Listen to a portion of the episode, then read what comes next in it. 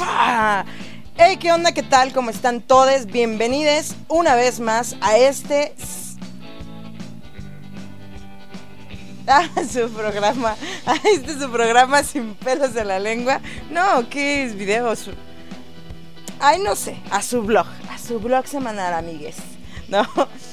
Hey, ¿qué onda? ¿Qué tal? ¿Cómo están todos? Bienvenidos a un episodio más de Sin pelos en la lengua, porque aquí nos fascina decir la verdad al desnudo, sin censura, de cosas muy útiles e interesantes para la vida diaria. Y esta semana nos toca hablar en nuestro episodio número 6 de las finanzas personales, porque carajo, aquí en México en particular, y yo creo que un poco Latinoamérica, no nos enseñan a invertir en la bolsa de valores, no nos enseñan qué son dividendos, cómo tener finanzas personales de forma sana, poner las velas a nuestro favor para poder tener una tarjeta de crédito. Son temas absolutamente para nada familiarizados y son cosas que nos dan miedo, nos dan temor. Tenemos la, la expectativa de que eso es para gente con muchísimo dinero o creemos que nosotros es prácticamente inalcanzable o tenemos esta idea de que mm, yo no puedo ahorrar porque tengo muchos gastos, porque tengo bla, bla, bla, bla, bla. Tenemos como muchas preguntas. Cuenta, por ejemplo, inversiones para el retiro. Hace que perdamos una, un porcentaje importante de nuestro dinero porque existe, por ejemplo, lo que es el gasto hormiga. O sea, tenemos como muchísimas cosas en las cuales nosotros no tenemos como esta idea de cómo invertir y sobre todo cómo estructurarnos de una forma concreta y directa para poder hacer un presupuesto de nuestro ingreso mensual, que es un activo, que es un ingreso pasivo, que es un ingreso activo, que es un pasivo, porque tenemos como esta errónea idea el clase mediero entonces ya, para resumir, finanzas personales. En este episodio, en este episodio número 6 vamos a platicar de lo que son las finanzas personales, cómo estructurar tu presupuesto mensual y sobre todo que no te quieran chamaquear y tienes que identificar cuál es el presupuesto más adecuado a tus necesidades si es que quieres invertir, si eres godín, o sea, esto es para absolutamente toda la gente, no hay pretexto. Si estás en el buro de crédito, si no estás en el buro de crédito, si no tienes tarjeta de crédito, no hay pretexto para absolutamente nada. Y hoy vamos a platicar paso por paso y te voy a explicar, por ejemplo, cuál fue mi historia de cómo empecé a invertir y cómo fue que empecé a estructurarme en todo esto de las finanzas personales porque nadie me lo contó, nadie me lo dijo y sobre todo, pues vamos a perderle el miedo, vamos a decir las cosas tal cual son y comenzamos. ¿Qué? ¿Joté mucho? Ah. Este podcast nace sin filtros, para escapar de la rutina, de lo cotidiano, de lo normal, para filosofar, meditar, hablar y cuestionarnos de todo. Encontrar una forma divertida y diferente de vivir a tu manera, sin miedos, así, sin pelos en la lengua.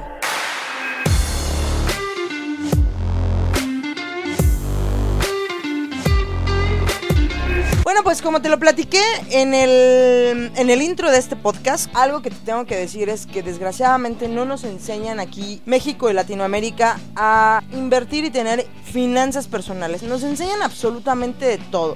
Que la raíz cuadrada, que el binomio, el binomio, el trinomio cuadrado perfecto, que la tangente, que la declinación, que nos enseñan absolutamente muchísimas cosas que tú dices, oye, pero es que esto no me va a servir en mi día a día, no es significante. No nos dan las armas necesarias para poder sobrevivir el día a día ya como adulto, independiente y normal, ¿no? Pues vamos a platicar de qué son las finanzas personales y sobre todo qué es esto de la libertad financiera, porque se escucha muy bonito y se escucha muy exquisito y se escucha así casi casi de sueño idílico, ¿no? Pero realmente y pensamos que es para gente adinerada, que es para gente muy rica, que es para gente que tiene negocios, pero realmente tenemos que entender que si tú no tienes unas finanzas personales adecuadas y estructuradas, ¿qué es la marca personal? Ya hemos hablado de, por ejemplo, si quieres ser emprendedor, hacia dónde va direccionado todo lo que son las tendencias para el 2021. Ya hemos hablado de muchísimos de estos temas si es que te quieres dedicar a la parte del emprendedurismo o sencillamente si quieres ser un godín y quieres tener un ingreso extra. Pero no hemos hablado de algo muy importante que creo que esto es un punto muy neurálgico y si no lo hablamos y no lo explotamos desde el principio es 6 de cada 10 empresas quiebran antes de los 3 años. ¿Por qué? Porque tenemos unas finanzas horribles. No sabemos ni qué pagamos, ni qué hacemos, ni a dónde va el dinero, ni cómo lo estamos invirtiendo. Que necesitamos disciplina. Si tú no, te, si tú no tienes una disciplina y sobre todo una constancia, yo creo que estas son las dos, las dos palabras fundamentales para el episodio de hoy, que es disciplina y constancia, no vas a poder llegar muy lejos. Porque así tengas la idea más genial y más chingona de, de, inversión y tengas la mejor idea para poder emprender y tú hayas descubierto el hilo, el hilo negro, si no tienes finanzas personales adecuadas, no vas a poder llegar a ningún lado. Entonces, el primer punto es, ¿qué son las finanzas personales? Las finanzas personales es más que nada de todos los ingresos que tú recibes, cómo es que los diversificas o cómo es que los gastas o cómo es que los inviertes. Hablemos un poquito, por ejemplo, de Robert Kiyosaki. Te dice que el clase mediero normal cambia, por ejemplo, su tiempo por dinero. ¿A qué me refiero? Este es el godín común y corriente que cambia su tiempo yo estoy en una oficina o estoy en mi casa haciendo home office o lo que sea, te cambio una tarea por cierto, cierto horario de mi tiempo y tú me lo vas a retribuir en un sueldo. Eso es un ingreso. ¿Vale? Ese es un ingreso activo que tienes como tal porque yo estoy cambiando tiempo por dinero. Y sobre todo algo que nosotros no, entendemos es el dinero tenemos la idea porque eso nos lo dijeron nuestras abuelitas desde que tenemos uso de razón, de que es bueno meterle dinero al cochinito o meter dinero abajo del colchón y, y tener nuestro ahorrito, ¿no? Pero realmente nadie nos dijo y nadie me dijo y nadie nos va a decir. Es un error que tenemos en el sistema que está muy arraigado el dejar el colchón flojonear colchón flojonear. No, ¿qué?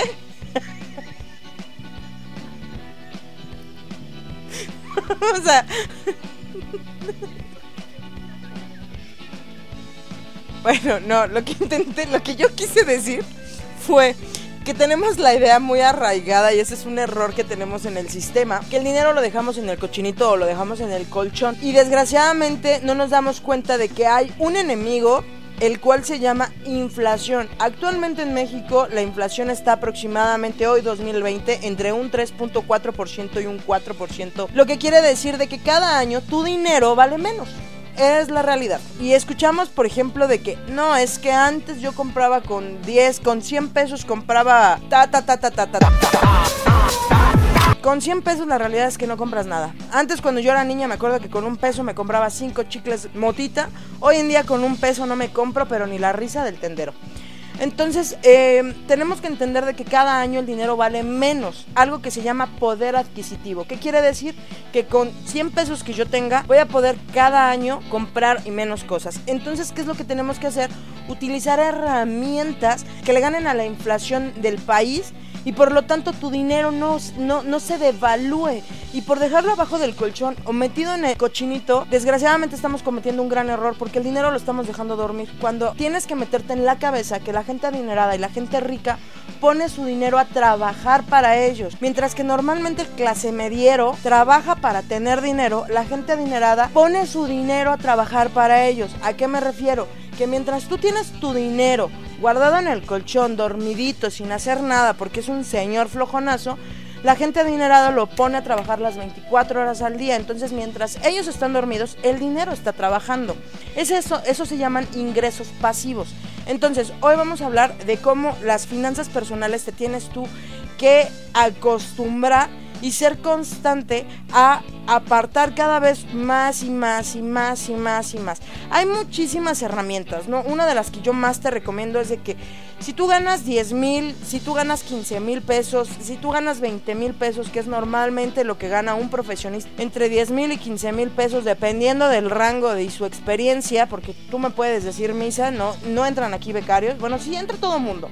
Aquí entra todo el mundo. Aquí entran hasta, lo, hasta el taquero. O sea, aquí entra absolutamente todo el mundo. Mientras tú tengas constancia y disciplina, vas a llegar muy lejos. Sea la profesión que tengas, las finanzas no discriminan absolutamente a nadie. Tú no me vas a decir, es que yo, no, no, aquí no hay pretextos, vamos a olvidarnos de los pretextos. Hay, hay una, una estrategia que yo recomiendo mucho es, y es que del dinero que entre a tu cuenta personal mes con mes, vas a decir, ok, yo gano 10 mil pesos, vamos a hacer un, un, aproximado de que yo estoy ganando un 10 mil pesos por mi trabajo mensualmente ok, lo que yo tengo que hacer es de mis 10 mil pesos, el 60%, lo que quiere decir 6 mil pesos, lo voy a destinar a mis gastos fijos.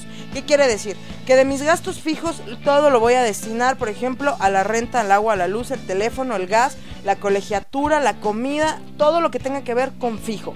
¿Vale? Que sí o sí no hay forma de que yo me, me, elimine de ahí. Por lo menos intenta apartar el 10%. Para el primer mes o para los primeros tres meses está muy alta la meta del 10% de mis ingresos totales.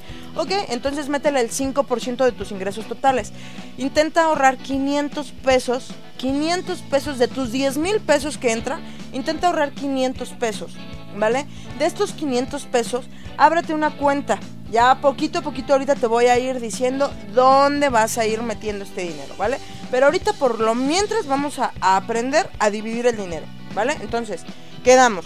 60% para tus gastos fijos. El 5 o el 10% tiene que ir para el ahorro.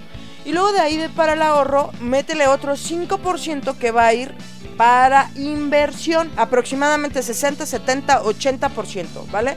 Y lo demás, divídelo entre el ocio, porque ese no, ese no lo vamos a poder olvidar, ¿vale? Entonces, sí, sal, diviértete, ve y tómate un café, pero en lugar, en, lugar de irte, no lo sé, con tus amigos a, de antro o a tomarte una chela, un café o lo que tú quieras, que sea el cine, por ejemplo, en lugar de irte tres o cuatro veces al mes, intenta irte dos o eh, en lugar de irse al antro, pues intenten hacer una reunión en la casa. O sea, como que pueden hacer ciertas cosas que les pueden ir saliendo un poquito más barato a, absolutamente a todos. Para que tú puedas ir ahorrando. Y por ejemplo, si te gusta el café de Starbucks, intenta no comprarte, por ejemplo, diario café de Starbucks. O intenta, por ejemplo, comprar una bolsita de Starbucks y con una prensa francesa, que eso te lo recomiendo muchísimo.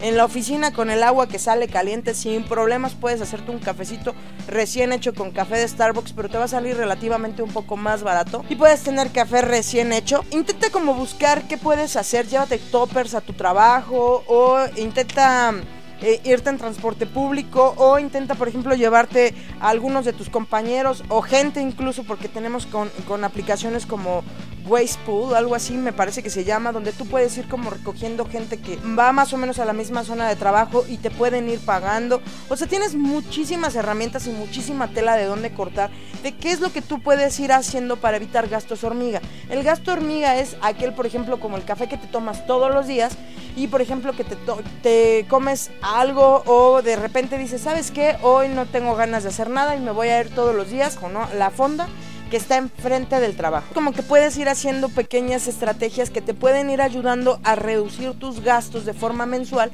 y todo este dinero lo puedes ir invirtiendo. ¿A qué me refiero? Por ejemplo, eh, dentro de las eh, finanzas personales no nos enseñaron que si yo me quiero ir de vacaciones, y esto es algo que tienes que tener muy en cuenta, de que si yo me quiero ir de vacaciones, no le voy a meter el dinero a la tarjeta. De nada sirve que yo me compre cosas que voy a terminar, que ya todavía no termino de pagar y ya no me sirven. ¿A qué me refiero? Si me voy a ir una semana de vacaciones y voy a pagar todo un año mis vacaciones, entonces quiere decir de que estás cometiendo un grave error, porque muy probablemente esas vacaciones por los intereses generados te van a salir mucho más caros. Otra cosa que tienes que tomar en cuenta es que las tarjetas no son un ingreso extra, ¿vale? Las, las, tarjetas están para ayudarte. Y ojo, mucho ojo con las fechas de corte.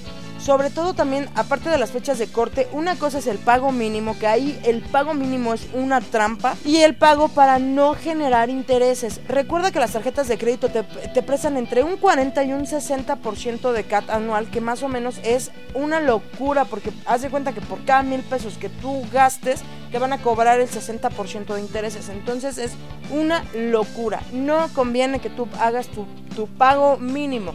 Siempre procura o pagarlo, liquidarlo al contado o hacer un pago para no generar intereses, ¿vale? Entonces tienes que tener las finanzas sanas y tienes que ir haciendo estrategias y decir, a ver, ¿en qué me estoy gastando mi dinero? ¿Vale? Pon todas las cartas en la mesa y di, ok, esto va para gastos fijos, esto va para eh, mi ahorro, esto va para la inversión, esto va para mi ocio, esto va para cualquier otra cosa que tú quieras hacer. Ya que lo dividiste en los sobres, eso te va a ayudar mucho para que cada vez que te toque abrir un sobre te duela abrirlo. ¿Por qué? Porque muchas veces lo que hacemos es que metemos la tarjeta, tenemos todas las canicas en, en una sola bolsa y no nos damos cuenta muchas veces qué es lo que estamos haciendo.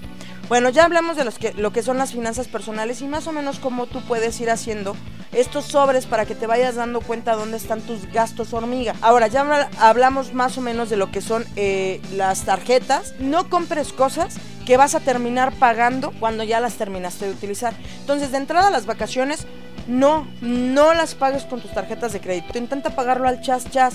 Yo sé que es mucho más difícil y mucho más complicado pagar las cosas al chas chas. Otra cosa que, por ejemplo, yo era, en lo personal, era enemiga de las tarjetas de crédito. Pensaba que esas cosas eran del demonio y yo decía, es que yo no necesito tener tarjetas de crédito. Conforme fui ganando trabajo y fui adquiriendo y fui ganando cada vez más y escalando mucho más en el trabajo, me fui dando cuenta de que muy probablemente en algún momento en el futuro quería empezar a tener créditos hipotecarios y quería empezar a hacerme de mis propias cosas. Por ejemplo, quería empezar a querer, tener mi propio carro, a tener, por ejemplo, mi, mi, propia casa, a tener como estas cosas que yo decía, bueno, no las puedo tener si no tengo una tarjeta de crédito. Le tuve que ir perdiendo el miedo y me di cuenta de que fui a todas las instituciones bancarias y como ninguno, nadie absolutamente, nadie me conocía, pues obviamente no me daban el dinero. Y lo más extraño era que yo tenía la liquidez suficiente para poder demostrar que te podía sostener una tarjeta de crédito, pero como no tenía un historial crediticio a mis 30 años, pues nadie me quería prestar, nadie me quería dar una tarjeta de crédito. Entonces me di cuenta de que en algún momento si yo llegaba a tener alguna necesidad o llegaba a tener algún problema que me llegara a pasar en el futuro, no tenía nadie que me pudiera prestar, no había una institución bancaria dispuesta a prestarme un dinero para poder, si yo quería por ejemplo poner un negocio, si yo quería lo que quisiera que necesitara una cantidad fuerte de dinero, no podía contar con las instituciones bancarias porque no tenía un historial crediticio. Entonces yo te recomiendo para primera tarjeta que utilices por ejemplo las tres mejores que en lo personal yo te lo doy como te lo vuelvo a comentar.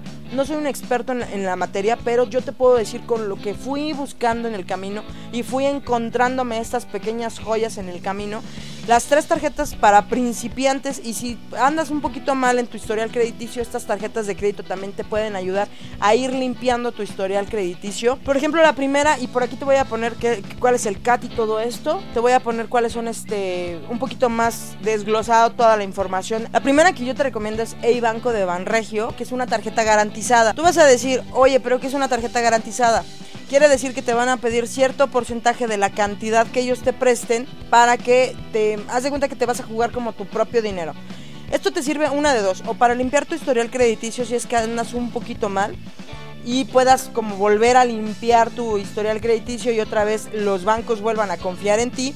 Y dos, para que si en, tu, en mi caso, por ejemplo, que yo no poseía, a mis 30 años no tenía absolutamente ningún tipo de, de crédito, pues más que nada te vayas haciendo como de un cierto historial crediticio para que puedas ir ampliando tu historial crediticio y después puedas tener como más beneficios puedas tener más beneficios y sobre todo pues si tienes planes a futuro para crecer, pedir un préstamo para invertir o para emprender o si quieres tener tu propia casa, no lo sé. Se depende de las necesidades que tú tengas como persona, ¿no? ¿A qué me refiero? Que por ejemplo haz de cuenta que si tú pides que te presten un tanto de 5 mil pesos, ellos te van a decir, oye, pero necesito que me des el 50% de estos 5 mil pesos por cualquier cosa yo estoy respaldado como banco. Entonces, pues tú tienes que ir a depositar entre 2.500 y 3.000 pesos para que eh, ellos, pues como que el banco tenga la garantía de que sí vas a pagar. Yo te recomiendo que hagas, te, cheques bien tus fechas de corte y sobre tus fechas de corte pues ya tengas como esta,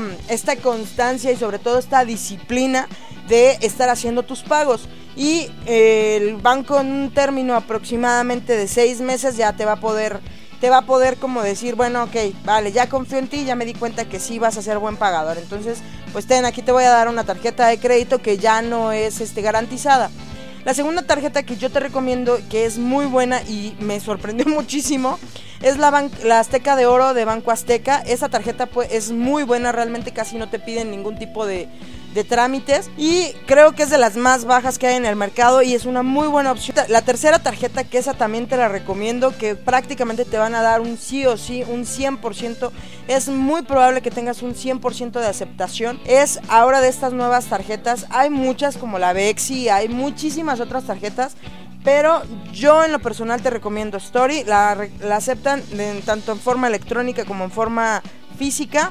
Esta tarjeta la puedes pagar en absolutamente cualquier banco. Eh, tú mm, es de estas nuevas tarjetas denominadas fintech. El CAT es altísimo, pero pues obviamente como nos vamos a acostumbrar a no hacer pagos mínimos y hacer pagos para no generar intereses o liquidarla en su totalidad al 100% al siguiente a la siguiente fecha de corte, entonces no nos van a afectar los intereses para nada. Entonces tienes que tener la certeza y tienes que tener en la cabeza la idea de que aunque tengan un CAT muy alto y un porcentaje de interés muy alto, yo me tengo que acostumbrar a no generar intereses con mis pagos. Liquidar la tarjeta al- a la fecha de corte siguiente o hacer un pago para no generar intereses. Y en seis meses, como te digo, vas a poder acceder o pedir otras tarjetas. Bueno, a lo largo de este bonito video vimos cuál es más o menos una introducción de qué son las finanzas personales. Vimos también cómo podemos dividir o cuáles son unas de las estrategias más comunes que podemos utilizar para poder dividir nuestros ingresos activos. Y también vimos cuáles serían las mejores tarjetas para aprender y crear nuestro historial crediticio o limpiar el historial crediticio. Recuerda que todo este tema de finanzas personales va a estar dividido en tres videos. Este es el número uno. Ve el siguiente video porque vamos a platicar de cuáles son los activos, los pasivos, cuál es la forma de poder hacer, por ejemplo, ingresos de forma pasiva cómo podemos identificar qué es lo que está poniendo dinero en mi, en mi cartera y qué es lo que está quitando dinero en mi cartera, porque a veces nos llegamos a confundir. Y recuerda que en el tercer video vamos a analizar todo lo que son CETES, fibras, ETFs y sobre todo cuáles serían los mejores brokers para que tú como principiante vayas como perdiéndole el miedo y sobre todo tengas la confianza de que no vas a perder tu dinero. Recuerda que yo soy Luis Castela, dale like, suscríbete, comparte, coméntame, checa mis redes sociales y recuerden que les amo.